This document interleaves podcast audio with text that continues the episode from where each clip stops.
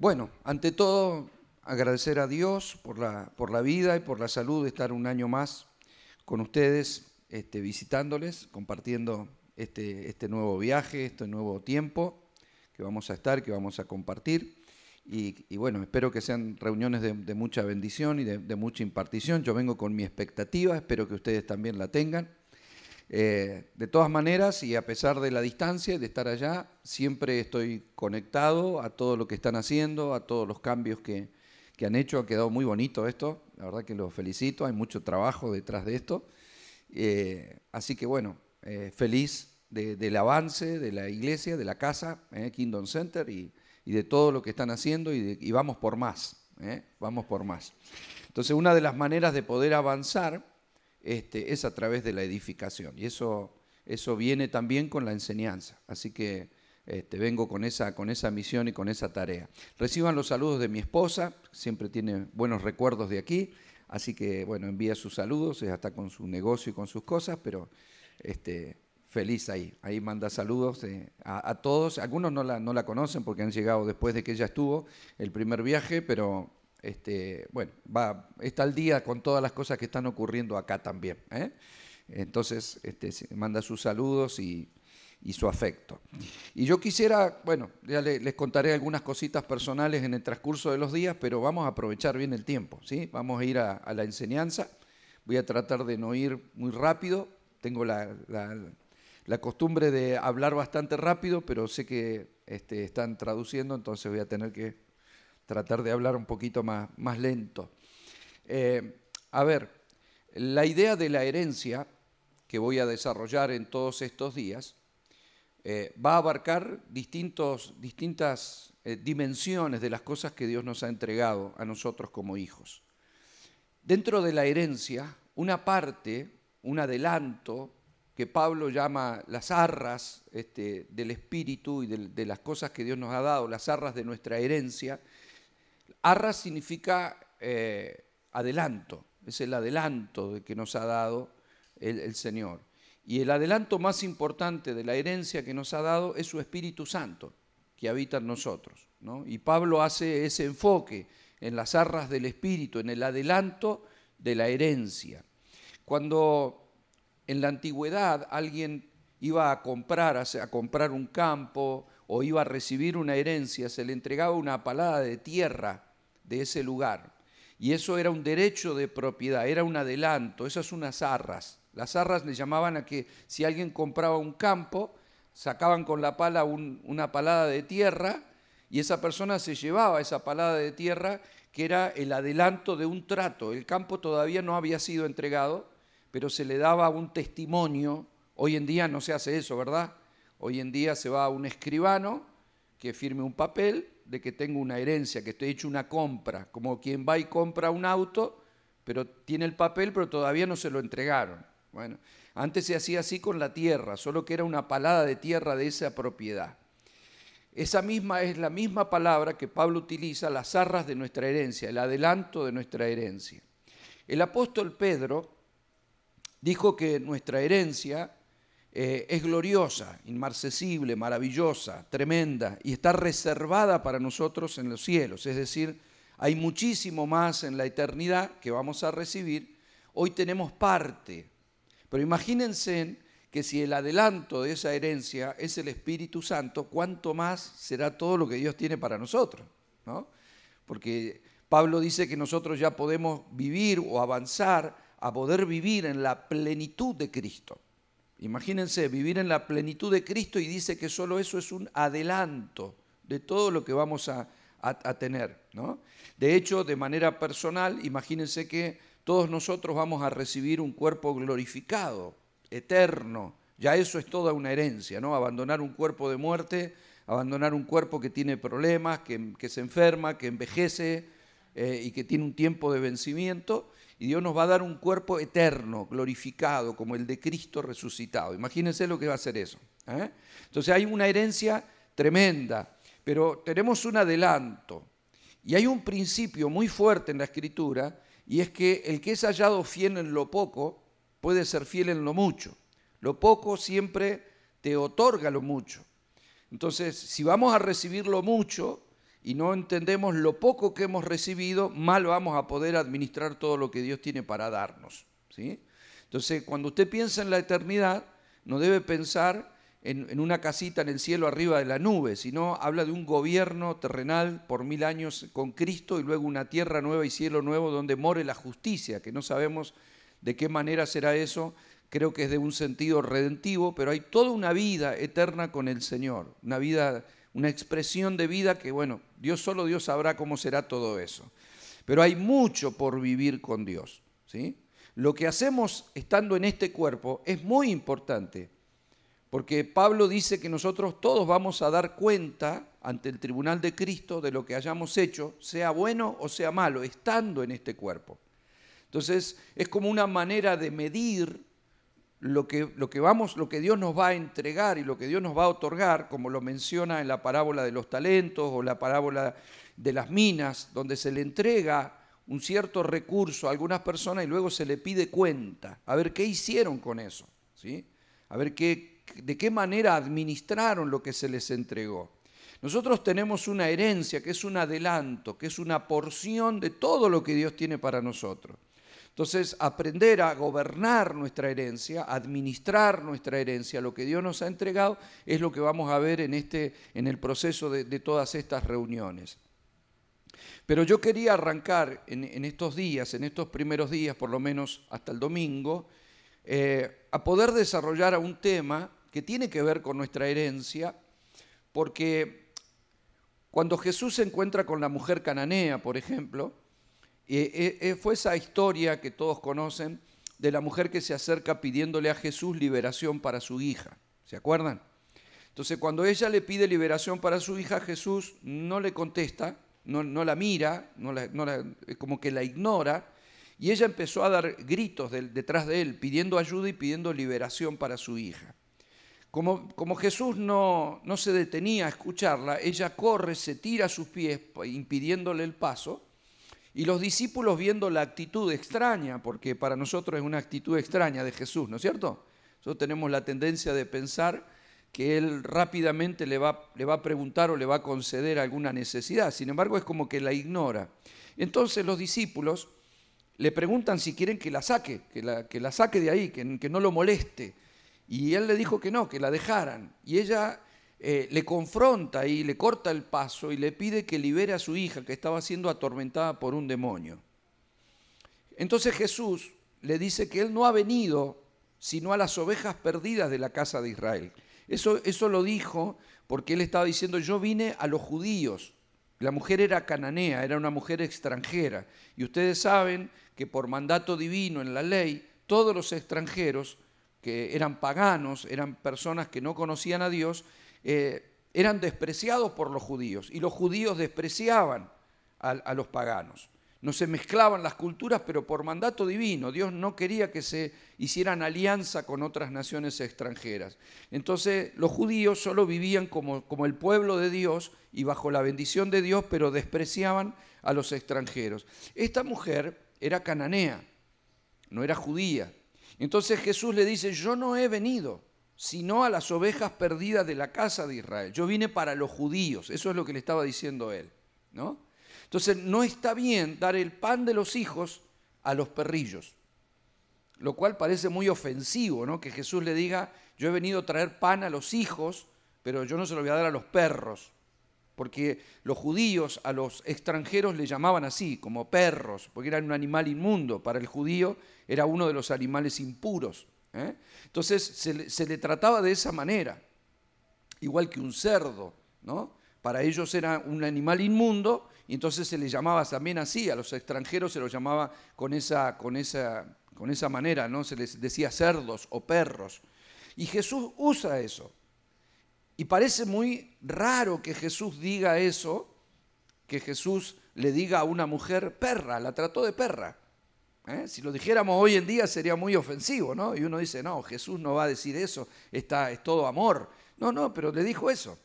Le dijo eso. No está bien dar el pan de los hijos a los perros. Y la mujer no se ofende, sino que ella reconoce su posición, reconoce quién era él y le dice, está bien, es cierto. No se ofende, le dice, es verdad, lo que estás diciendo es verdad. Pero aún debes saber que aún los perritos comen de la migaja que caen debajo de la mesa de sus amos. O sea, está bien, puedo ser perra, pero quiero una migaja del pan que vos tenés para los hijos. ¿no? Entonces Jesús la mira, se conmueve de ella y le dice, grande es tu fe, ve porque tu hija ha sido liberada. ¿no? Entonces la hija es liberada de un demonio que la atormentaba. Jesús no tuvo ni que ir a la casa, simplemente la hija fue liberada por la fe. ¿Ve? La fe activó una liberación. Fe en el poder que tenía Jesús. Ahora, Jesús plantea que lo que él tenía era pan para los hijos. Y ella dice, yo no quiero todo el pan, yo quiero una migaja. Una migaja es un pedacito, una, una porción del pan. Y Jesús le dice, está bien, te voy a dar un pedacito de ese pan. Y ese pedacito de pan liberó a su hija endemoniada. Por lo tanto, una liberación es un pedacito de todo lo que Dios tiene para nosotros. Alguien puede recibir una liberación y creer que tiene todo el pan. No, es apenas un pedacito. Pero ese pan es para los hijos. Y el Señor estaba diciendo, yo traje liberación demoníaca para los judíos, pero bueno, ustedes saben que Él vino a los suyos y los suyos no le recibieron.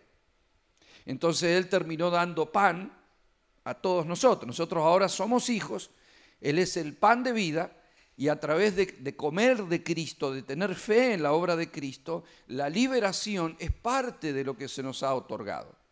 No es todo, es un pedacito.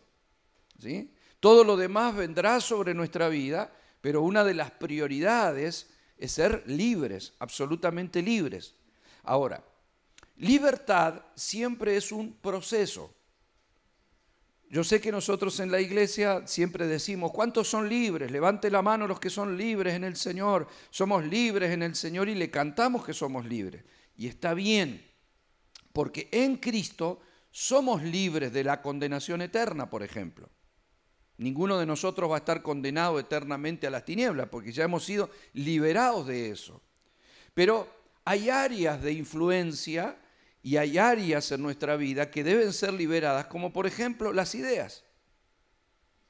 De hecho, Jesús dijo en Juan eh, en 8:32, conocerás la verdad y la verdad te hará libre. Ahora, no dice te hizo libre, porque ninguno de nosotros conoce toda la verdad, porque la verdad no son conceptos, la verdad es una persona llamada Jesucristo. Él dijo, ¿verdad? En 14:6 de Juan, yo soy el camino, la verdad y la vida. Él es la verdad. Nosotros podemos decir, o solemos decir, desde que yo conocí a Cristo, ¿no? Yo conocí a Cristo en el año tanto. Y es una manera de decir. Y no está mal, pero es una manera de decir. ¿no? En realidad no es correcto, excepto porque, está bien, se manifestó a mi vida y ese día empecé a conocerlo. Pero nosotros vamos a estar una eternidad para terminar de conocer con plenitud a Cristo. ¿sí? O sea, conozco en parte. Imagínense que el mismo Pablo visitó el tercer cielo y él dijo que en parte veo oscuramente y como por un espejo. Pablo, imagínense nosotros. ¿eh? Entonces, conocer a Cristo es un proceso. Fíjese que cada uno de nosotros ha tenido una experiencia determinada con el Señor. Y esa experiencia nos edifica y si cada uno de nosotros esta noche tomara el micrófono y contara un poquito de su experiencia, se nos revela Cristo, porque cada uno de nosotros somos una puerta de revelación de Cristo, porque las cosas que hizo conmigo no las hizo con ustedes, y las que hizo con ustedes no las hizo conmigo. Entonces, cuando esto es como cuando te hablan de una persona y te dicen, esa persona me bendijo de tal manera, y usted conoce un poquito más a esa persona por causa de lo que esa persona hizo. ¿Sí? O sea, por ejemplo, mis los amigos de mi papá me contaron a mí cosas que hizo mi padre que yo no sabía. Y se me reveló un poco más el carácter de mi padre por cosas que había hecho que yo ignoraba, porque los hechos manifiestan la esencia de la persona. ¿Ve? Somos lo que manifestamos, ese es el fruto que nosotros mostramos. Entonces, cada testimonio de cualquier hermano en cualquier lugar del mundo, Cada vez que alguien se salva, cada vez que alguien se sana, cada vez que alguien pasa un proceso y es liberado, cada vez que Dios hace algo, lo que se nos agranda es la imagen de Cristo. Wow, lo que es el amor de Dios, ¿no? Y se va revelando incluso a nuestra vida a través de las experiencias personales. Cuando Dios está en medio de una adversidad, en medio de una crisis, en la soledad, en un momento determinado, Dios se va revelando a nuestra vida. Esa revelación de Cristo es una revelación de la verdad. La verdad no son conceptos. La verdad es una persona. Por eso no, puede, no puedo yo estudiar para conocer la verdad, sino vivir la experiencia y eso significa la revelación de la verdad. La verdad se revela, no se conoce. Cuando se conoce un concepto, por ejemplo, usted le habla a una persona de Jesús, esa persona está recibiendo conocimiento. Mucha gente sin Dios conoce la historia de Jesús.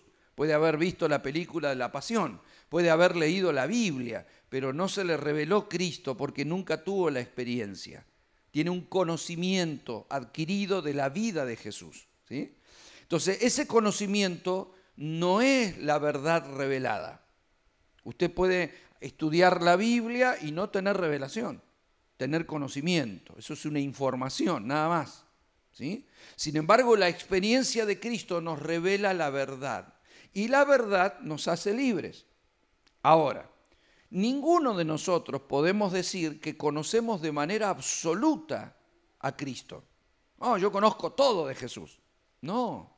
De hecho, Juan dijo que si se escribieran libros sobre las cosas que hizo Jesús, los libros no entrarían en el mundo. O sea, imagínense que nosotros como personas eh, convivimos, no sé, yo hace veintipico de años que convivo con mi esposa y todavía me siguen sorprendiendo algunas cosas de ella, ¿verdad? Entonces me sigue revelando cosas, digo, no pensé que no, no me imaginé ¿no? Me sigue sorprendiendo. Entonces se sigue revelando su persona en mi vida y es una persona que no podemos comparar con Cristo, ni yo me puedo comparar en la magnitud de Cristo que es preexistente incluso a su encarnación. Imagínense.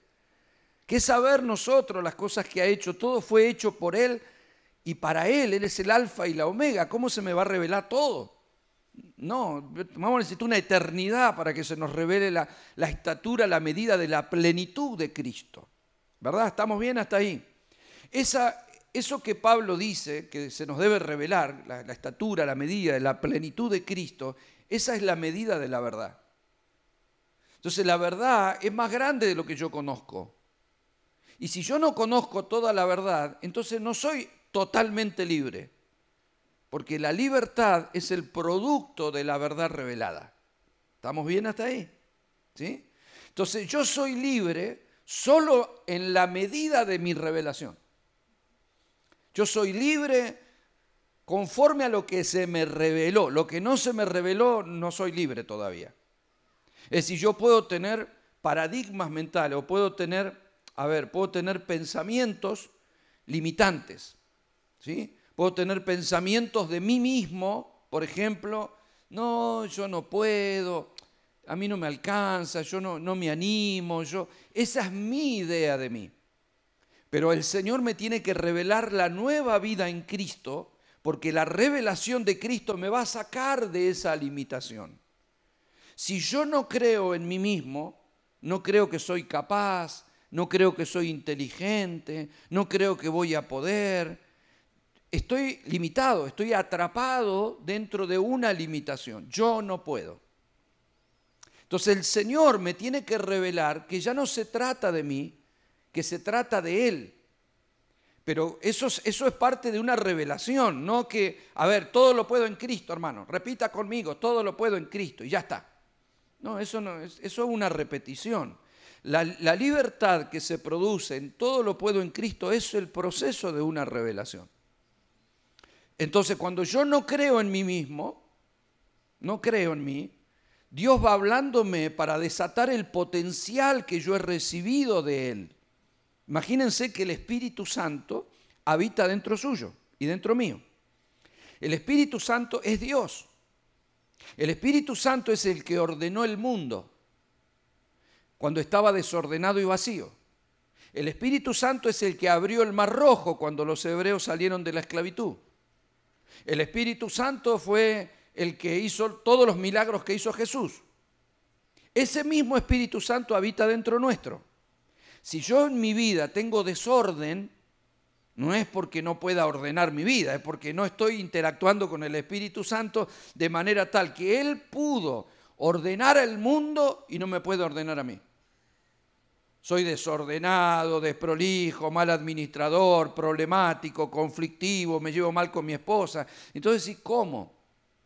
Bueno, porque tengo un desorden y todavía el Espíritu Santo no me ha liberado de mí mismo. ¿Comprende? Ese es nuestro mayor problema, somos nosotros mismos. Por eso Pablo ha planteado la cruz, por eso el Señor plantea el morir y despojarnos de la vieja naturaleza para vivir en la persona de Cristo. Eso es todo un proceso. Usted puede haber escuchado muchos mensajes de la cruz, pero la crucifixión es diario y es un proceso. Cuanto más tengamos de nosotros mismos, menos tenemos de Él. Cuanto más tenemos de Él, menos tenemos de nosotros. Si tenemos todo de Él, no tenemos nada de nosotros. Si tenemos todo de nosotros, no tenemos nada de Él. Entonces, lo que hace el Señor es avanzar, que sea Él más que yo mismo. De tal manera que mi fruto ya no me identifique a Osvaldo Rebolleda, el fruto identifique a Cristo. ¿Sí? Lo mismo para cada uno de nosotros. Entonces, esto nos debe hacer reconocer de que no somos totalmente libres. A menos que alguien pueda decirme acá, no, yo, yo, yo soy si usted me ve a mí, soy como Cristo. No, no va a encontrar un carácter mío, un problema. Soy humilde, estoy lleno de amor, tengo paz, paciencia, gozo, confianza, tengo sabiduría. O sea, todos estamos en un proceso. ¿Estamos de acuerdo en eso? ¿Eh? Si estamos en un proceso, ese proceso es un proceso de liberación. Entonces, vamos por el pan porque la migaja nos trajo hasta acá pero vamos por el pan, o sea, vamos por más, ¿sí? Vamos por más. Eso es ir avanzando, eso es saber que voy siendo liberado de mí mismo.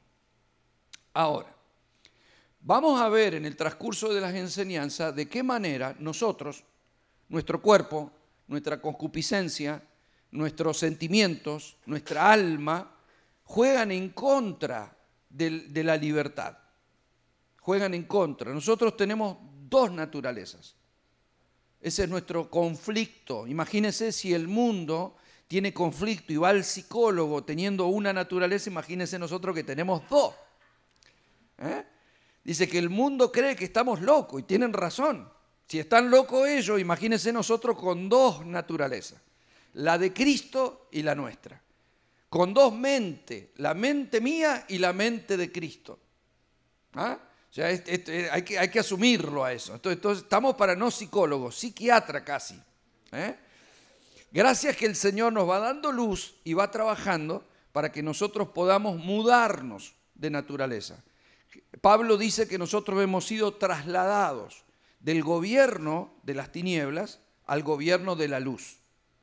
Las tinieblas tienen autoridad y poder sobre la vieja naturaleza, no sobre la nueva. La vieja naturaleza está representada por Adán. La nueva naturaleza está representada por Cristo. Cristo es libre, perfecto y gobernante. Adán perdió su capacidad de gobierno, se hizo necio, está, bajo, está en condenación y está en maldición. Entonces, cuando yo vivo en esta dimensión, todo lo que genero en mi vida está fuera del rango del gobierno de Dios son cosas mías, son mis proyectos, mis anhelos, mis negocios, mis decisiones, pero yo he sido mudado al gobierno de Dios. Ahora me gobierna Dios, entonces yo no quiero mis proyectos, quiero los proyectos de Dios, las ideas de Dios, los negocios de Dios, todo lo que venga de Él. Él ahora gobierna mi vida. Yo podría decir que antes de conocer a Dios me gobernaba solo.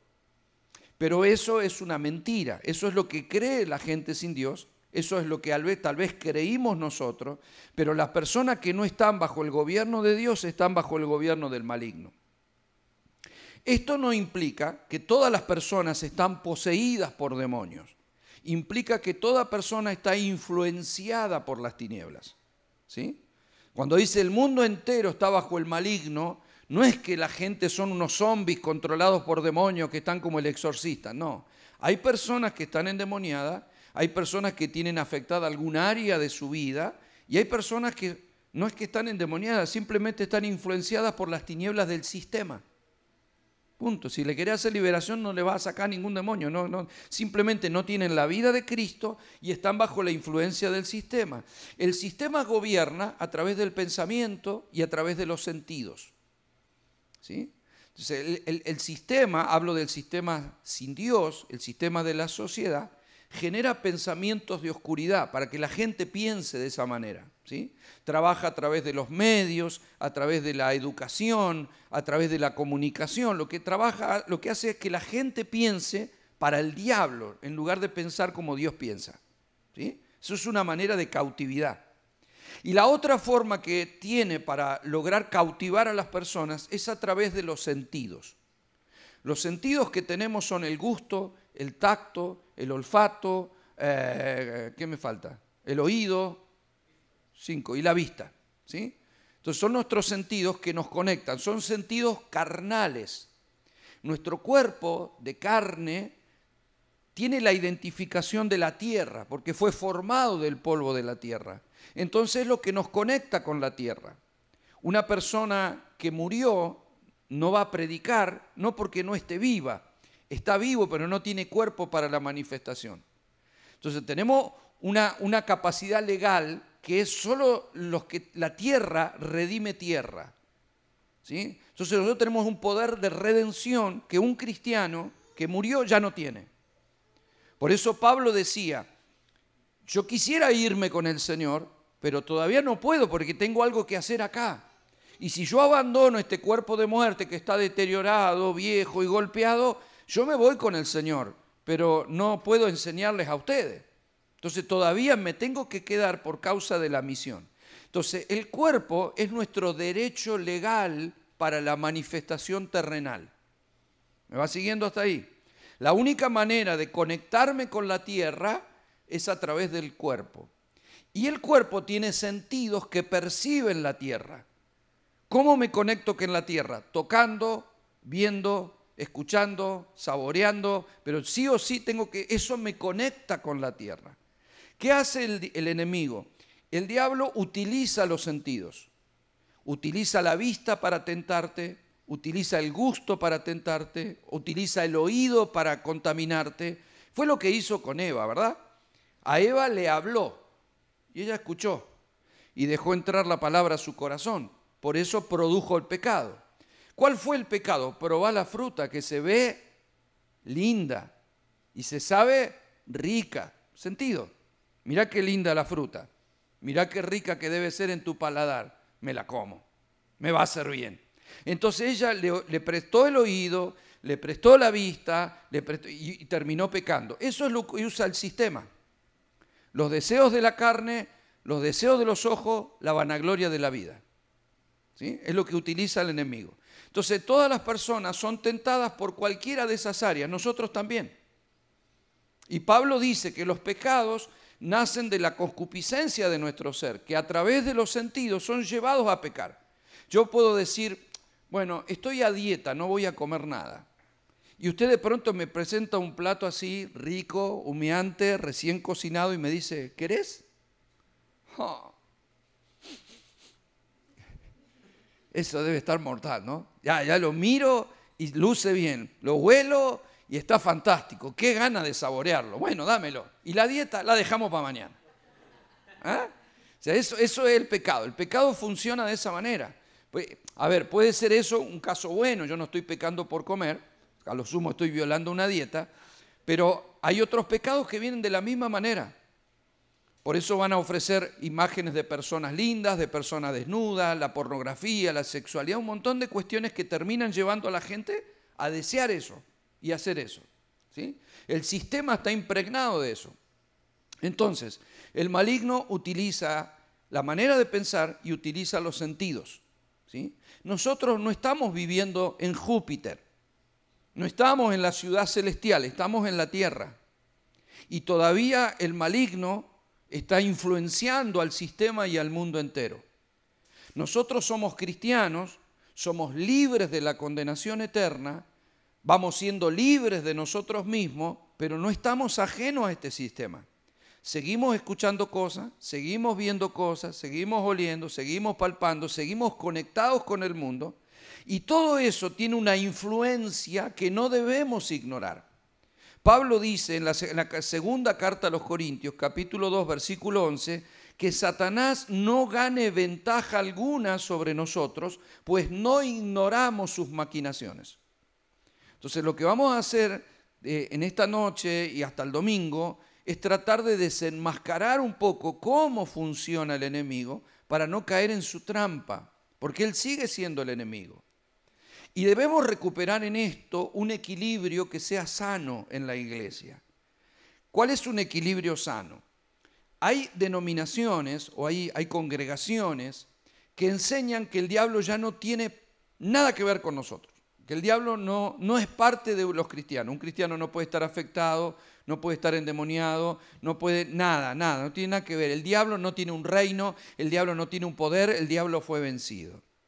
Bueno, tenemos que rescatar lo que sí y lo que no. Sí fue vencido, pero todavía está operativo. Por eso el mundo está como está, no debemos ignorar eso.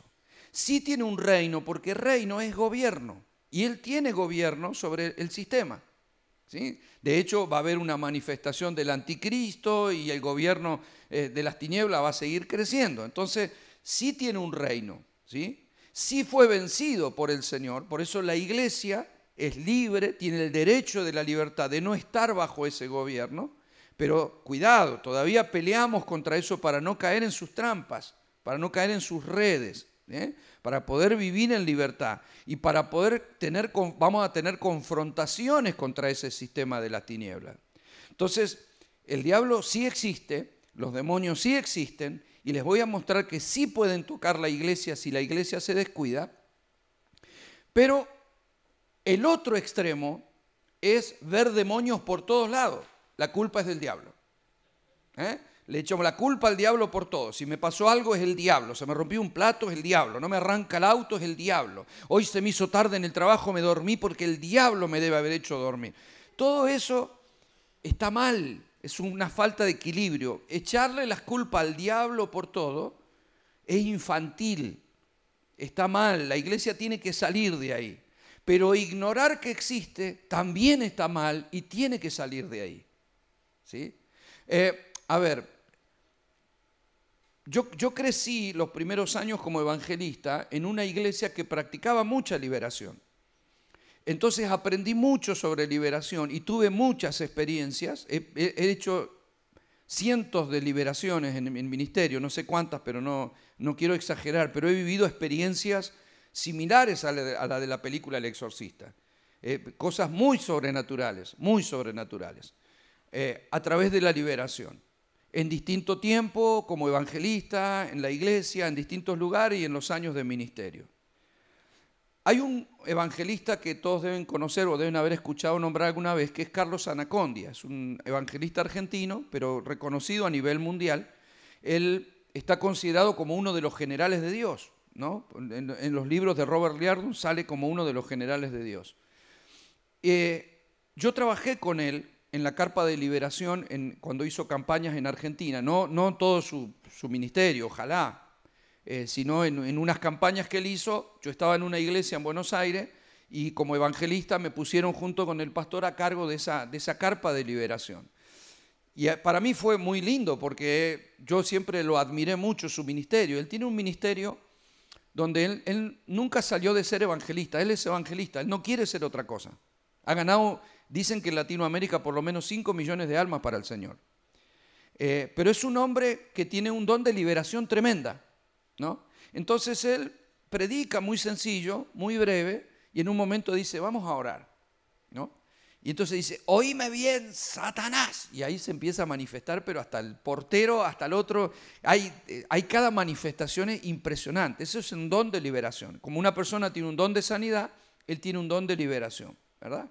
De hecho, yo, mi conversión en mi familia vino por mano de su ministerio. Él visitó la ciudad, mi madre fue la primera que fue a, ese lugar porque yo tenía un tío que tenía cáncer y mi mamá tenía una, peluquería, un lugar, siempre fue, tuvo un, lugar así, una peluquería.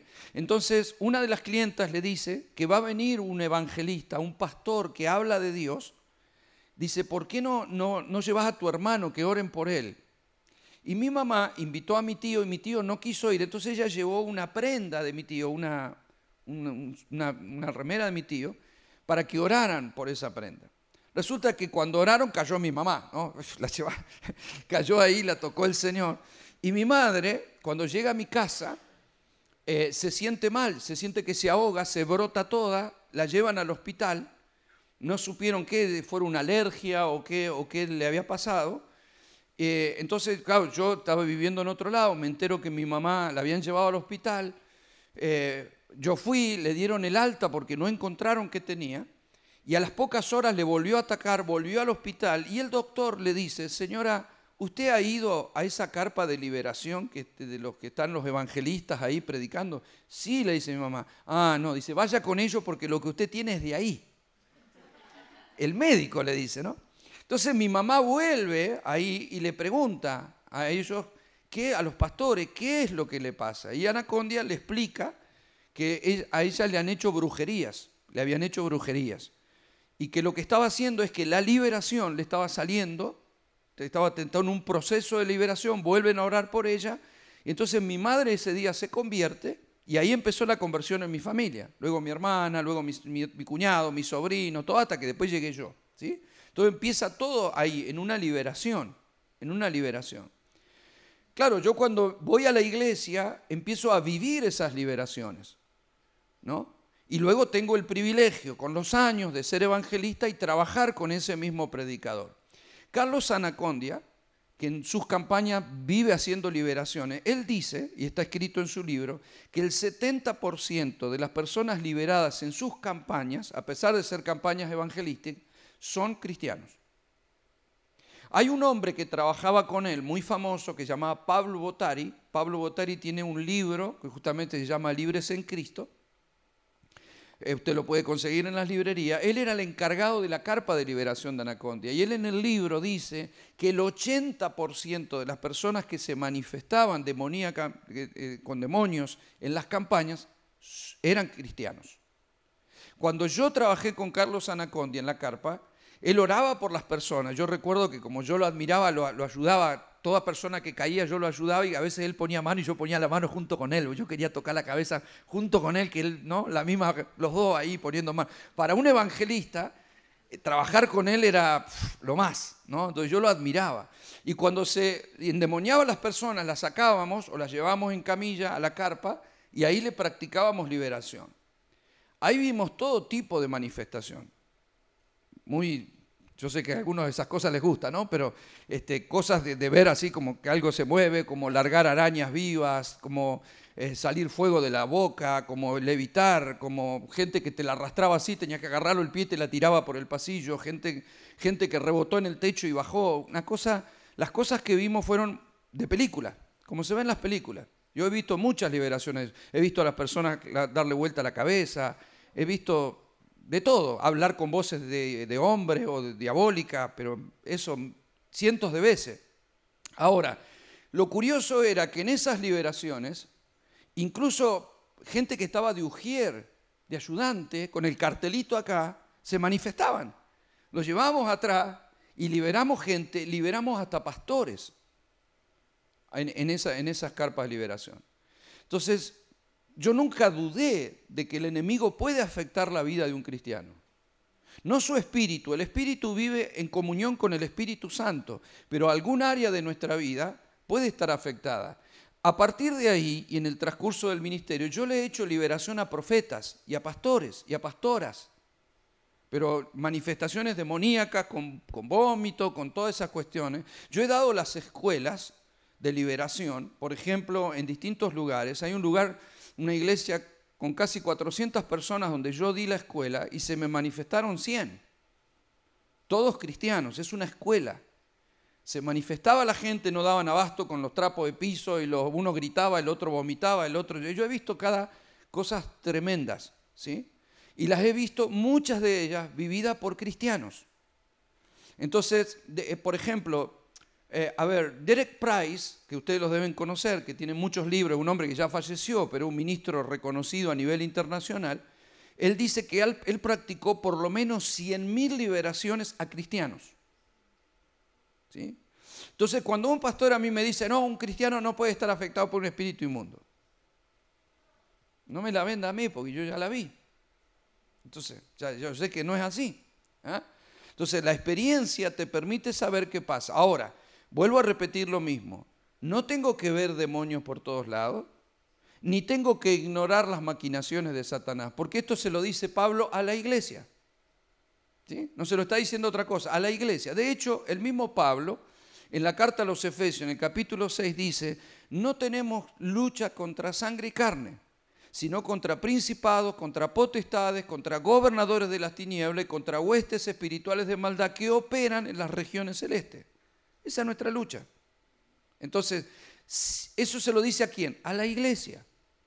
No ignoremos al diablo, el diablo ataca. Juan dice en su carta que el espíritu del anticristo estaba operando en la iglesia, no el personaje. El anticristo va a ser una encarnación cuando aparezca el anticristo a nivel global, va a ser un hombre que va en, donde va a encarnar el espíritu. Es como cuando Cristo encarnó. ¿Se acuerda? Cristo nació como bebé y se encarnó en un hombre. Lo, mismo ser el diablo. El diablo imita todo. Entonces el, el enemigo, el espíritu del anticristo, se va a encarnar en un hombre cuya característica está en la Biblia.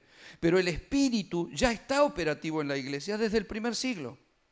¿Qué quiere decir? Que en la iglesia ha causado divisiones, pleitos, conflictos, ha infiltrado falsos ministros, ha metido cosas en la iglesia. ¿Y eso qué es? Operación diabólica. Hay iglesias, congregaciones que han sido destruidas por la guerra espiritual, gente que ha sido destruida, gente que, ha, estado en, en, diferentes estados por causas de ataques demoníacos en la iglesia. ¿Sí? Entonces, ¿puede pasar que el enemigo ataque a un cristiano? Puede. ¿Debería afectarnos? No. Es decir, si nosotros vivimos conforme a la voluntad de Dios y no abrimos puerta, si nosotros no le damos acceso a ningún área de nuestra vida, Él no puede hacer absolutamente nada, a menos que Dios pueda permitir algo.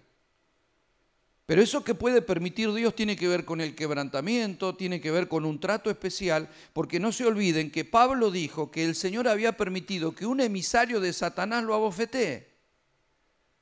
O sea, un, un enviado del diablo iba a Pablo y ¡pa! le pegaba. Y Dios lo permitía. Y el Señor, Pablo le dijo al Señor que lo libre de eso, y el Señor le dijo, bástate mi gracia, porque mi, mi poder se manifiesta en tu debilidad. Entonces lo mantenía como débil, pero el Señor estaba permitiendo, sí o no, que un emisario de Satanás lo abofetee. De hecho, si ustedes recuerdan, cuando Cristo ya había ido a la cruz y ya había entregado su Espíritu Santo a los discípulos, le dice a Pedro, Pedro, el diablo te ha pedido para zarandear. Ese zarandeo vino después de la crucifixión, cuando él lo niega y Pedro es zarandeado. Pero yo he orado para que tu fe no falte. No le dijo, yo he orado para que el diablo no pueda tocarte. No, no, te vas a arandear. Te vas a arandear. Pero yo he orado para que no falte tu fe. Y después que vos establezcas a tus hermanos. Por lo tanto, va a ser apóstol, va a ayudar a sus hermanos, va a establecer gente, pero que va a ser zarandeado, va a ser zarandeado. ¿Ve? ¿Es cristiano? Sí es cristiano. ¿Es apóstol? Sí es apóstol. Entonces, Pedro es zarandeado, Pablo es abofeteado, la iglesia es atacada si las tinieblas pueden atacar la iglesia. La operación demoníaca la vemos desde el huerto del Edén. Siempre. Yo no, en esta escuela no voy a explicar qué son los demonios, pero los demonios no son ángeles caídos. ¿sí? No, quiero entrar ahí porque es, es toda una escuela. Eso yo lo doy en una escuela de seis por lo menos para qué, qué son los principados, los potestades, qué son los demonios. A ver, eh, incluso tengo que meterme en lo que es el mundo preadámico y todas esas cosas. No voy a intentar entrar ahí. Solo voy a decir que si vemos la manifestación demoníaca desde el Edén, si la vemos en Génesis 6, metiéndose con los seres humanos, si la vemos eh, a los ataques de las tinieblas en, distintas etapas, aunque no se menciona tanto el diablo en el Antiguo Testamento, sí vemos a Saúl endemoniado, atacado por un demonio, y David tocando el arpa para que el espíritu descienda y el demonio se vaya. ¿Se acuerdan? Entonces el rey era ungido cuando el espíritu venía sobre él, lo tomaba el espíritu y danzaba y profetizaba, pero por momento eran los demonios los que lo tenían atacado. Entonces siempre ha estado la operación demoníaca. De hecho, cuando Jesús desarrolla su ministerio, lo hace antes de la crucifixión. Jesús vivió en la ley, Jesús vivió el antiguo pacto, el nuevo pacto comienza después de la resurrección, y en el antiguo pacto lo vemos liberando gente. El primero que lo identifica a Jesús, ¿quién era? Era un, demonio. Recuerdan que él fue a la sinagoga y en la sinagoga no lo reconocieron quién era, lo quisieron matar porque él dijo que la escritura se ha cumplido dando a entender de que él era el Cristo. Lo quisieron matar. Sin embargo, dice que había un demonio y el demonio le dijo, ¿a qué has venido, hijo de Dios? A atormentarlo. O sea, el demonio reconoció quién era él, porque el demonio ve el plano espiritual. Y reconoció quién era él. Y Jesús lo, echó fuera ahí, lo hizo salir, lo hizo callar y lo hizo echar fuera. Entonces los demonios estaban aún dentro de la sinagoga. O sea, los judíos practicaban la fe y había judíos endemoniados. Estuvo endemoniado el Gadareno, que era un extranjero, eh, hizo liberación sobre la mujer encorvada que durante muchos años estuvo endemoniada, liberó, dice, a los oprimidos por el diablo. Eso es lo que dice la escritura. Él liberó a los oprimidos por el diablo. Luego él vence al enemigo, no solo, bueno, en la tentación fue vencido, fue librado él, no le dio lugar. Jesús dice en un momento determinado, el diablo no tiene parte en mí. O sea, ¿qué quería decir? Que él quisiera tocarme y no puede, quisiera destruirme y no puede, porque no tiene derecho legal en mi vida. Porque el, diablo eh, es príncipe de las tinieblas. ¿Qué quiere decir eso? Príncipe quiere decir que gobierna. ¿sí? Él tiene la capacidad de gobierno, tiene un, área de autoridad en las tinieblas. Él necesita algo para poder ejercer su gobierno, que es tiniebla. Yo una vez les dije, en uno de los viajes, yo les dije, el diablo es como un tiburón en el agua. ¿Sí? El, tiburón en el agua es muy peligroso. Si usted se mete en el mar a nadar y de pronto ve una aleta que viene, ¿qué va a hacer usted? Ay, me voy a sacar una selfie. No, usted va a correr, va. ¿No es cierto? Porque se viene un tiburón y dentro del agua el tiburón es, es un asesino mortal. Ahora, si sacáramos un tiburón del agua, y lo pusiéramos acá. Se va a mover un poco, pero ya, ya de acá ya lo estoy mirando. Ya dentro de un rato se va a mover menos y después va a quedar duro. Y nos vamos a sacar la foto. Porque acá no es peligroso. Si usted sale corriendo, el tiburón no te persigue. ¿Verdad? Pues necesita un ámbito para vivir, que es el agua. Usted lo saca del agua y se muere. ¿Sí? Pero dentro del agua es peligroso. Cuando está en este lado, cuando lo sacamos del agua, ese es nuestro ámbito. Nosotros en el ámbito del agua estamos en desventaja, pero Él en el ámbito nuestro no sirve. Por eso la gente no tiene en el patio de su casa un tiburón guardián. ¿No? Sería mejor que tener un perro, ¿no? Tendría un tiburón en casa que cuide el patio. Pero no puede porque se muere.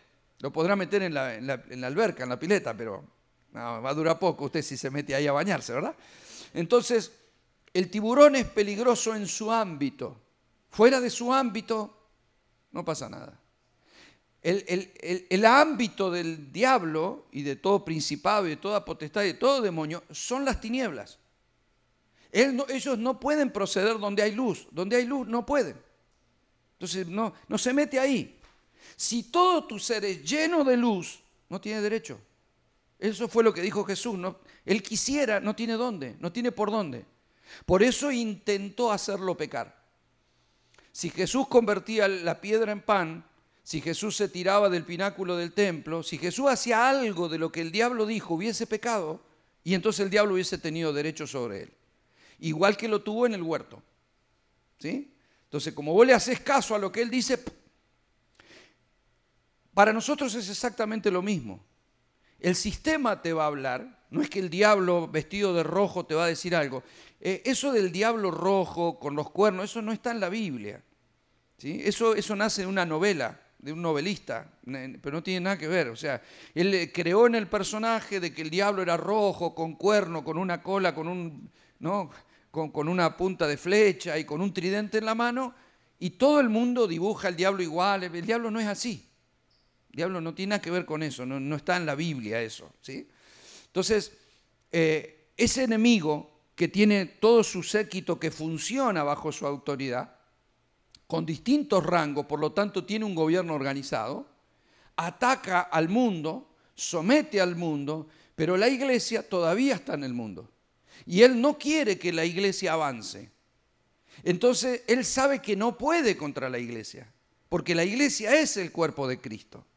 Si la iglesia vive la plenitud de Cristo, el diablo no tiene cómo entrarnos, no puede frenarnos, no puede, él no puede, no puede hacer nada contra la iglesia. La iglesia tiene todo el poder, él ninguno.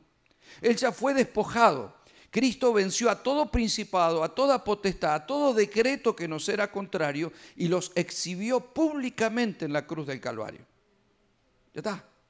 Ahora, para eso, para que eso sea una realidad con nosotros y con cada congregación, no le podemos dar lugar al diablo. No des lugar al diablo. ¿Cómo le doy lugar al diablo? Tinieblas. Tinieblas. A ver, yo puedo no tener un océano en mi casa, pero si yo tengo una pecerita con agua, ya puedo tener unos peces en el living de mi casa. ¿Sí o no? Porque les creo el ámbito, les puse la agüita y ahí los tengo y están vivos. En mi casa no hay agua por todos lados, pero puedo tener una pecera con unos pececitos que están vivos ahí adentro. Es decir, yo puedo vivir en un ámbito de luz, pero un poquito de tiniebla tengo. Y en ese poquito él va a trabajar. Él necesita un pensamiento de tiniebla. Él, necesita que escuchemos algo y que sigamos ese consejo. Que veamos lo que no debemos ver, que oigamos lo que no debemos oír, que deseemos lo que no debemos desear, que hagamos lo que no debemos hacer.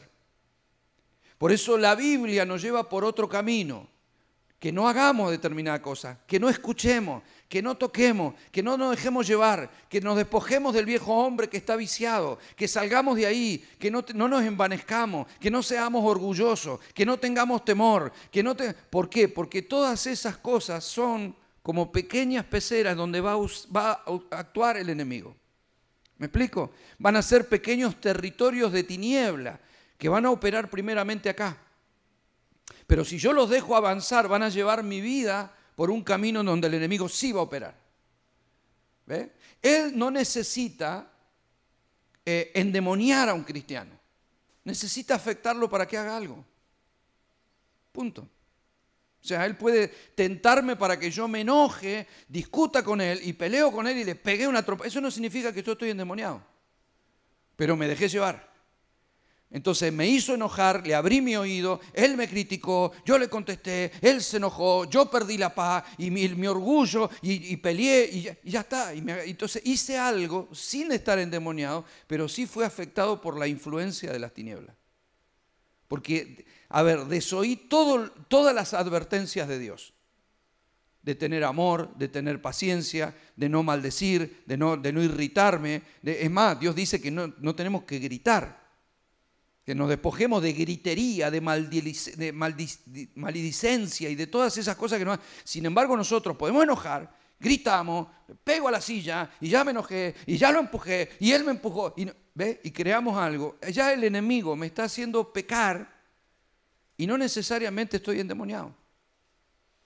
Ahora, si yo le doy un campo de acción que se repite, que es continuo, no confieso mi pecado y lo mantengo oculto, entonces el enemigo sí puede terminar afectando algún área de mi vida y atándome mucho más. Entonces, si nosotros queremos ir en pos de nuestra herencia, lo primero que necesitamos es ser absolutamente libres. Una de las cuestiones que Pablo plantea está en Gálatas 4. En Gálatas 4 Pablo dice, lo vamos a desarrollar en otra enseñanza, pero Pablo dice que cuando somos niños, aunque seamos herederos de todo, estaremos bajo tutores y curadores porque todavía no podemos gobernar la herencia, pues somos niños. ¿sí? Un niño tiene padres que pueden ser millonarios, pueden tener una mansión, pueden tener auto, pueden tener dinero en el banco, pero el niño no puede usar nada de eso, porque es un niño. Necesita madurar. ¿sí? Cuando uno es niño, puede estar afectado por áreas de nuestra vida, todavía recién llego a la iglesia, así que soy yo reconozco que soy una persona celosa, que tengo orgullo, que soy vanidoso, que tengo codicia, que, tengo lujuria, que tengo cosas en mi vida, pero recién acabo de llegar. Y la vida de Cristo es una pequeña vida que está en mí todavía. Soy un niño espiritual. Mi espíritu no sabe, no se sabe defender, no he recibido luz, todavía no entiendo nada. Tengo que ir madurando. Esto es lo que vamos haciendo con la enseñanza, con la impartición, con las experiencias. Vamos siendo perfeccionados, como dice Pablo en Efesios 4. ¿sí? ¿Qué es el perfeccionamiento en una persona? La madurez. Vamos creciendo, vamos madurando. Y cuando vamos madurando, vamos aprendiendo. Cuando un niño es pequeñito, tenemos que andar cuidándolo, porque cualquier cosa puede hacer mal. ¿No es cierto? El niño puede meter el dedo en el enchufe. El niño se puede comer una, tapita de Coca-Cola y se la quiere comer. Si saca eso, que eso no te puede ahogar con eso, eso no se come. Es capaz de comerse un caracol. ¿Ah? Porque tenéis que andar cuidándolo porque él no sabe de los peligros. Ayer habían subido un video, que no sé si es viejo, pero yo lo vi ayer, estaba en Facebook, lo habían subido, de un niño que estaba caminando en una cornisa. En un edificio de, de cinco o seis pisos, el niño salió por la ventanita y caminaba por la cornisa así. O sea, cinco o seis pisos que si llegabas un pasito para el costado, el niño no tiene temor porque es niño, no sabe que se está al borde de la muerte. O sea, cualquiera de nosotros estaría así, ¿no es cierto? por favor, no, el niño caminaba, iba por la cornisa, iba y venía hasta que lo pescó la madre y lo metió para adentro. Se salvó. Pero él salió al peligro, caminó por el precipicio y no era consciente de que se podría haber matado, porque es niño. Cuando un niño es niño espiritualmente, no tiene conciencia de los peligros. Y dice, ¿qué tiene de malo? ¿Qué tiene de malo? ¿No? Bueno, yo soy así. Y Dios te advierte que tengas cuidado, que no ignores las maquinaciones del diablo. Porque el diablo sí es ladrón, usurpador y asesino. Entonces, nosotros tenemos testimonios de iglesias que se han dividido de iglesias en las que el Señor mismo dice que han operado falsos ministros. O sea que fíjese que han llegado a ocupar cargos hombres diabólicos, a ejercer un ministerio de falsa enseñanza, de enseñanzas diabólicas, a hacer mal dentro de las congregaciones. Entonces, si el enemigo opera, yo les conté de una persona que nosotros tenemos en la iglesia, allí, eh, que salió del satanismo que llegó a ser sacerdotisa de Satanás. Y una de las cosas que me contaba era que ella había sido comisionada con otras personas para destruir iglesias evangélicas. Entonces, ¿cómo hacían? Le digo yo. No, ellas iban a la iglesia, se presentaban como cualquier hermana que viene a congregarse, y usted qué le dice? Bienvenido, siéntase cómoda, disfrute la reunión, siéntase como en casa. Ahí yo aprendí algo, ¿no? Ya no le puedo decir a cualquiera bienvenido, ni siéntase, esta es su casa. No es su casa. Todavía no es su casa, no te conozco, te, recibo, pero no te conozco, así que no es tu casa. Es eso de, eh, esta es tu casa, no es tu casa. ¿ah? Ya tengo que usar el discernimiento espiritual. Ellos dicen que entraban en las iglesias y en la iglesia adoraban y hablaban en lenguas, pero eran lenguas diabólicas. Y que mientras que ellas hacían sus cosas, causaban pleitos, conflictos, peleas entre toda la gente. Y dice que hubo congregaciones que al poco tiempo las tenían trabajando con los niños. Porque ellas decían, ay, nosotros estamos dispuestas, si, si podemos hacer algo para el Señor, a nosotros nos gustan los niños, si podemos trabajar, ay, qué bueno, qué bueno. Las ponían a trabajar, a cuidar los niños de la congregación. Y yo le digo, ¿y ustedes qué hacían? Dice, nosotros en nuestras ceremonias en los rituales hacían sacrificios, y me contaba cómo hacían esas cosas, terrible, bajo el efecto de la droga y un montón de cuestiones, y se llenaban de demonios. Ellos invocaban demonios, se llenaban de demonios e iban a la iglesia y le imponían manos a los niños, impartiéndole demonios, para que los niños se vayan con todo eso a la casa, hagan lío, sean rebeldes, causen pleito. Ellas llegaron a destruir iglesias por completo. Entonces, ¿qué es lo que ocurrió ahí? ¿Tiene poder o no tiene poder el diablo? Sí, pero está usando la ignorancia. Está usando la falta de revelación, está usando la falta de discernimiento, está, está usando la liviandad de la iglesia para terminar destruyéndola. Porque le dieron lugar al diablo. ¿Qué tenemos que hacer nosotros? Velar. No andar con un espíritu de sospecha, pero tenemos que tener discernimiento espiritual. Saber que el enemigo, amado, cuando se puede disfrazar de ángel de luz, lo que te está diciendo es que se puede disfrazar de un ministro, de un hermano, de lo que sea. Ellas iban como hermanas en la iglesia y hablaban en lengua y nadie se daba cuenta que eran lenguas diabólicas. ¿eh? Y ahí estaban metidas. Entonces yo he conocido muchas historias como esa de gente que ha ignorado las maquinaciones de Satanás lo toman por poco, creen que pueden livianamente decir o hacer algo y no se dan cuenta cuán peligrosos son las tinieblas. Y hermanos que yo los veo con conflictos en su casa, que discuten con su esposa o con su esposo, que tienen problemas en su economía, que tienen problemas en su sexualidad, pero aún así ignoran que el diablo no tiene poder. El diablo está vencido, hermano, está vencido. Tiene nada que ver conmigo. Ahora, cuando vos ves su vida, vos te das cuenta que tiene de hecho, Santiago dice que la sabiduría humana es terrenal, animal y diabólica, es decir, hay veces que operan los demonios ahí, en esa manera de pensar y en esa manera de actuar. Entonces, si queremos ser como Cristo e ir a la plenitud y hacernos de toda la herencia que Él tiene para nosotros, tenemos que cuidar, no abrir las puertas al enemigo. Fíjese además en, la iglesia nosotros encontramos diferentes situaciones en el nuevo pacto, en el nuevo pacto. Eh, le, dije de Pedro zarandeado, de Pablo bofeteado, de Ananías y Zafira, por ejemplo, en la historia de Hechos 5, que ellos vienen y mienten. ¿Se acuerdan? Mienten con una ofrenda. ¿Y Pedro qué les dice? Pedro le dice, mire, dice, ¿por qué Satanás? ¿Ve? Ahí hay un problema diabólico. Le dice Pedro, ¿por, qué Satanás este, llenó tu corazón para que mintieses al Espíritu Santo? O sea, no fue que Ananías y Zafira mintieron por ego personal. Vamos a quedarnos con el dinero, vamos a decirle que, que vendimos en tanto la propiedad, pero es mentira, no era cuestiones de ella. Pedro le dijo, a ustedes los convenció Satanás de que mintieran.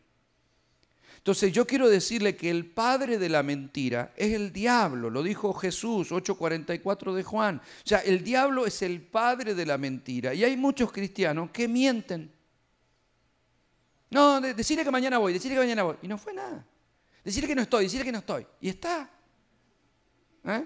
No, un montón, mentira. O sea, las pequeñas mentiras tienen un padre. Y si nuestro padre es la verdad, no puede ser que nosotros digamos mentira. Y en la iglesia usted va a encontrar mentira y va a encontrar falsa, falta de integridad. A ver, yo cuando ejercía el pastorado tenía gente que se comprometía conmigo y con la iglesia o con la obra y luego no hacía su compromiso. ¿Qué es eso? ¿Mentira? Fíjese que cuando una persona se bautiza, dice Jesucristo es mi Señor, es mi dueño. Dejo al mundo y sigo a Cristo. Wow. Al otro, a otra reunión decían, ¿qué pasa, hermano, que no estás viniendo? No, ya vi ahí, ya vi ahí, pero hermano, no dejes de congregar. Sí, sí, ya vi ahí, ya vi ahí. ¿Qué es eso? Está mintiendo.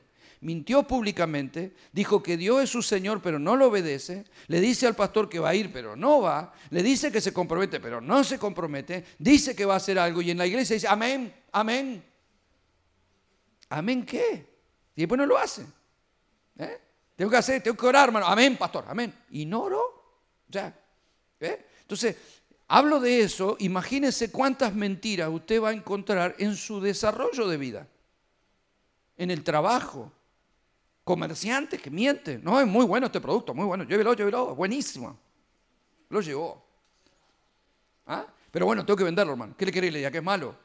Claro, pero ve, nosotros tenemos una, una falta de integridad que nosotros no podemos tener. Las pequeñas mentiras pueden ser los grandes problemas. Las pequeñas zorras echan a perder la viña, dice Cantar. O sea, tenemos que saber que son pequeñas cosas que no provienen de Dios. Eso lo tenemos que tener claro, no provienen de Dios. Entonces, la mentira, la falsedad, el engaño y ciertas cosas que tenemos son parte de nuestro, de, ámbitos que le dejamos a las tinieblas para que participen ahí. Ananías y Zafira también, tal vez eran hermanos que estaban comprometidos, que seguramente se habían bautizado porque eran parte de la iglesia, que tenían a un pastor, en este caso a un apóstol que era Pablo, eh, Pedro, perdón, y sin embargo vienen con una ofrenda mentirosa. Y murieron. Ahora, ¿por qué murieron? Por causa de la mentira y por haber escuchado a Satanás. Entonces, ¿Satanás puede o no puede hablar? Sí. ¿Sabe lo que dice Pablo? Eh, perdón, sí, no, también Pablo dice en 2 de Corintios 11, 1 al 3 dice, ojalá me, me tolerares un poco de locura.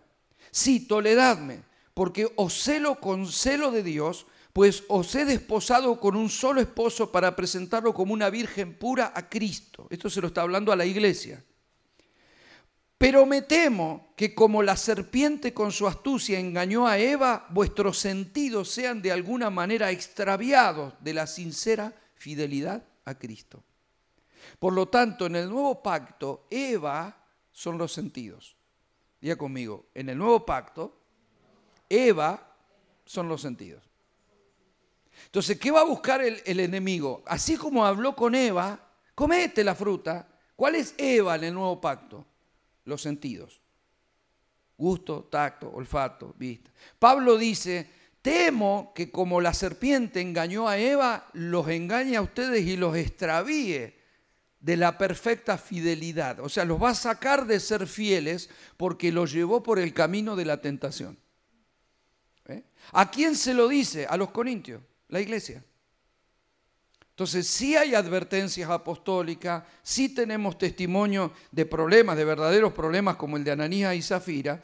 Tenemos, por ejemplo, un caso de inmoralidad juzgado por Pablo en Primera de Corintios 5:5, que él lo resuelve y en la segunda carta le dice que lo dejen volver, pero dice que había un hombre que estaba teniendo relaciones con la concubina de su padre. Y estaban en la iglesia. Imagínense eso, ¿verdad? O sea, venían juntos a la iglesia, a la gran familia, pero parece que estaba, ahí había una infidelidad.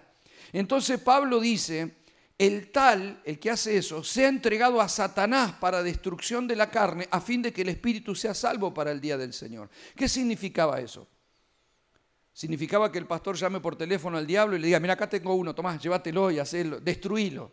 ¿Qué significaba entregarlo a Satanás? Que no es el único momento en el que entregan a alguien a Satanás. Antes los apóstoles hacían eso. ¿Qué significa? Bueno, yo le aclaro que yo también lo he hecho. ¿Qué significa eso?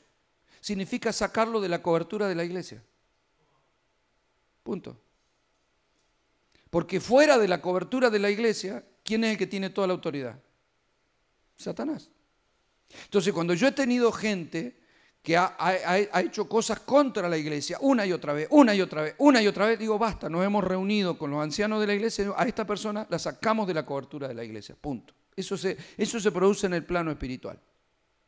Si quiere venir a una reunión, vendrá a una reunión, pero no es parte del cuerpo de Cristo. Una cosa es ser miembro del cuerpo de Cristo y otra cosa es que visite el cuerpo de Cristo. Comprende la diferencia, ¿verdad? O sea, a ver, yo me pongo esta ropa, pero esta ropa no es mi cuerpo. Cuando yo llego a casa me la saco. Pero no me puedo sacar la mano, porque la mano es parte de mi cuerpo. Si, esta, si esto estuviera, no sé, sucio, infectado, me lo saco y me pongo una limpia. Pero si tengo una mano infectada, la tengo que sanar. Y si se sigue infectando y se, se, pudre, la tengo que cortar. Para, para salvar la vida, tenés que cortar la mano. Usted entiende, ¿verdad? Un miembro del cuerpo de Cristo puede estar infectando a la iglesia si la está contaminando con algo. Entonces, o lo estirpamos o este lo, o este lo sigue quedando acá adentro. Entonces, lo lamento mucho hasta que te arrepientas. Y fíjese que eso que hace Pablo hizo que esa persona sin la cobertura de la iglesia se arrepintiera, cortara esa, esa relación enfermiza y volviera a la iglesia y pidió perdón. Entonces le preguntan a Pablo en la segunda carta, ¿qué hacemos con este hombre? Vuélvanlo a recibir, dice Pablo. Ya está, ya aprendió. O sea, esa persona podría haber muerto, podría haber sido destruido por Satanás o te arrepentís y te dejamos entrar de vuelta. Pero esto no es para dos puntas. Acá yo quiero que entiendas, cualquiera en la iglesia que tenga áreas de tiniebla puede ser un portal para que cualquier espíritu inmundo opere dentro de la congregación. O sea, una congregación no necesita, uy, todos pecamos y abrimos la puerta al diablo. No, uno de los miembros del cuerpo de Cristo puede estar guardando pecado, haciendo algo dentro de la iglesia. Yo he visto, por ejemplo, divisiones en las congregaciones. Uno, uno, ¿qué hizo? Empezó a hablarle a uno, empezó a hablarle a otro, empezó a hablarle a otro en contra del pastor, empezó, iba a visitar gente, fue a comer con el otro hermano, empezó a hablar mal del pastor, empezó a amar de la iglesia y un día dijo, me voy, los que me quieren seguir, vamos, y le sacó media iglesia. Entonces, ¿qué había ahí? Un hombre y un espíritu inmundo operando en un hombre, causando una destrucción en silencio, tipo Absalón, ganando el corazón de la gente, y eso es destructivo. Entonces, ¿qué hay que hacer cuando identificas a alguien así? Sacarlo. Sacarlo. Porque o mantenemos el cuerpo sano o qué. Entonces, ¿qué quiere decir? Que nuestra santidad es personal, pero no es privada. Se lo vuelvo a repetir. Nuestra santidad es personal, pero no privada. Lo que yo hago los afecta a ustedes porque somos del mismo cuerpo. Si yo tengo una uña encarnada, no puedo decir que no me importa. Si es parte de... A usted no le puede importar porque no es su uña, pero es la mía y a mí me duele. Y todo mi cuerpo se puede afiebrar y todo mi cuerpo puede entrar en riesgo si yo dejo que la infección continúe porque es mi uña. Entonces, una pequeña, una pequeña herida puede causar la muerte. Un anciano amigo mío en, en Necochea se pinchó con una una, rosa, con la espina de una rosa. Y se le infectó el dedo y él es diabético, entonces le tuvieron que cortar la mano, o sea, parte de la mano, y, hizo paro cuando le estaban cortando, así que le hicieron electroshock para, o sea, casi se muere por la espina de una rosa en el dedo, un pequeño pinchazo, casi lo mató. De hecho, él tuvo una experiencia en ese momento que subió y vio los ángeles que lo estaban rodeando y él vio su, propio cuerpo cuando lo estaban resucitando. Entonces, ¿qué quiere decir esto? Que las pequeñas cosas que podamos guardar en secreto, el secreto es tiniebla. Por eso la confesión de pecado para con Dios es una cosa, pero cuando tengo un patrón de comportamiento que no puedo cortar, tengo que buscar a los pastores, a los líderes y confesar mi pecado para sacarlo a la luz. Porque si yo lo oculto, lo que estoy haciendo es conservando las tinieblas. Entonces el enemigo vuelve ahí y vuelve ahí. Y ya le confesé a Dios. Y yo sé que Dios me perdona, pero lo vuelvo a repetir. Y lo vuelvo a Lo que tengo que hacer es ir y decir, mira, me está pasando esto, orá por mí. Ya no, no hay oscuridad, ya no lo guardé en oscuridad, lo abrí. ¿Ve? Entonces hay gente que oculta ciertos patrones de comportamiento por vergüenza y terminan afectados mal, porque el enemigo va a actuar en donde hay tiniebla. Tenemos que ser gente de luz, a la luz está todo a la vista. No, no se esconde nada. Cuando Adán pecó, se escondió de Dios. Pero cuando estaba en santidad podía andar desnudo, no tenía nada que ocultar. La iglesia no tiene que ocultar cosas. Ojo con el chisme, con las murmuraciones, con los pleitos, con los engaños. Nosotros podemos conservar la hipocresía. Podemos tener problemas en nuestra casa y venir y, ¿cómo te va? Dios te bendiga, ¿cómo anda? Todo bien, todo bien. Hay que ver. Si yo sigo conservando ese foco de infección y no, no pido ayuda y no lo resuelvo, eso puede ser un mal mucho más grande. Por eso tenemos que tener cuidado con las artimañas de Satanás. Y termino. A ver, primera de Timoteo 5, 14 dice, quiero pues, esto se lo, se lo dice Pablo a Timoteo, se lo aconseja como pastor, quiero pues que las viudas jóvenes se casen, críen hijos, gobiernen su casa, que no den lugar al adversario en ninguna ocasión de maledicencia. Algunos dicen que para que el diablo no las maldiga, no dice eso. Hay muchas versiones, como la Dios habla hoy, que lo que plantea es para que no reciban críticas diabólicas. Es decir, no den lugar a otras personas, porque usted sabe, hay muchas críticas diabólicas contra la iglesia. ¿Sabía usted? Ahora, este consejo que Pablo le da a, las personas para que se conduzcan con prudencia, porque hay críticas diabólicas contra la iglesia. Es decir, si cualquiera de ustedes, por ejemplo, roba o hace algo, la crítica va a caer sobre la iglesia. Por eso yo la otra vez dije, lo peor que podemos hacer es criticar a la iglesia o a un ministro o algo que vemos en una red social. Cuando un pastor o un ministro o un hermano pone, porque hay algunos que roban el dinero y hay algunos ministros falsos, todo eso lo ponen en una red social y son esos son ataques, son maledicencias diabólicas contra la iglesia. Porque ese, ese pastor, o sea, si alguien hizo algo malo, lo están criticando a él y yo soy la iglesia, nos están criticando a todos. ¿Por qué? Porque la santidad es personal, pero no es privada. Si yo hago algo, los voy a afectar a ustedes. Y si ustedes hacen algo, me van a afectar a mí. ¿Comprende lo que le quiero decir? Entonces debemos preservar la iglesia, debemos cuidarnos, debemos tener mucho cuidado de lo que nosotros hagamos.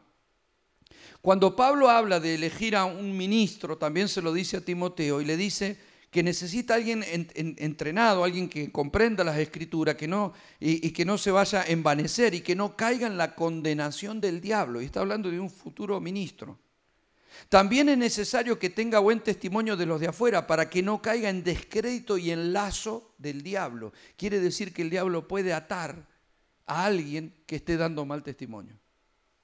Es decir, hay muchas situaciones o circunstancias. Usted tiene, por ejemplo, en Apocalipsis 2.10, hablando de los tiempos finales, dice, no temas en nada lo que, ves, lo, que vas, lo que vas a padecer. He aquí el diablo echará a alguno de vosotros en la cárcel por lo tanto, en los últimos tiempos, bueno, esto ya está pasando. Hay, muchos cristianos perseguidos en el mundo, ha pasado siempre en la historia del cristianismo. ¿Y usted quién piensa que está operando detrás de, las muertes, de las inquisiciones? Del, a, ver, por ejemplo, en este mismo, en Corea del Norte, hay miles de cristianos encarcelados.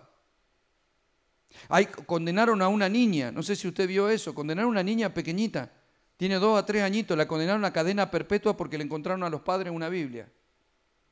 Cadena perpetua para una niña de dos o tres años. Por andar con una Biblia. ¿Qué es eso? ¿Existe el diablo o no existe el diablo? ¿Qué dice Apocalipsis 13:7? Dice que en los últimos tiempos se le permitió hacer guerra al diablo contra los santos y vencerlos. Se acaba de ver una guerra con las tinieblas. Sí, está, está vencido, el diablo está vencido. Está bien, está bien. Ignoremos las maquinaciones y nos va a ir mal. Pero seamos astutos Llenémonos de luz y el diablo no tendrá derecho sobre nosotros. Y cuando nosotros llenos de luz caminamos en la voluntad de Dios, entonces sí avanzaremos al propósito. Por eso en estos días vamos a ver cuáles son las puertas que se pueden abrir y vamos a cerrar todas las puertas y vamos a madurar y vamos a llenarnos de luz para que el enemigo no tenga nada contra nosotros, nada que pueda. Siempre va a, odiarnos, siempre va a querer atacarnos. Y si Dios permite algo, que lo permita Dios pero no porque nosotros le estamos dando lugar a las tinieblas. ¿Me está comprendiendo, iglesia preciosa? Póngase de pie, por favor. Vamos a orar. Cierra sus ojos ahí donde está por un momento, solo para que no se distraiga. Y quiero que oremos. Este día es como poner un fundamento a ciertas cosas que se van a impartir que son necesarias. Algunas cosas yo las he hablado en otras visitas y las vamos a repetir, pero de eso se trata la enseñanza. Y usted va a hacer un análisis de cada cosa que vamos a ir planteando, de, la operación de la iniquidad, de la operación de las herencias, de las maldiciones, del, del pecado y de cosas que abren puertas a las tinieblas. Y no tenemos que tener miedo, tenemos que tener sabiduría para actuar. El Espíritu Santo está en nosotros. Y Dios nos ha librado, así como nos ha librado de la condenación eterna, nos va a librar de todo mal en el nombre de Jesús y de toda influencia en nuestra vida.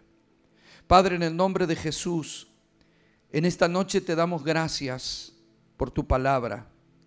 Te damos gracias, Señor, porque tu luz que nos alumbra es la verdad y la verdad nos hace libres. Es el adelanto de nuestra herencia, son las arras de nuestra eterna y gloriosa herencia, que podamos ser libres y vivir en libertad. Que el enemigo no tenga parte en nosotros, tráenos luz y tráenos sabiduría para conocer sus maquinaciones, y saber que no tenemos lucha contra sangre y carne y que deberemos enfrentar ataques del enemigo, no hay duda, pero que somos más que vencedores en ti.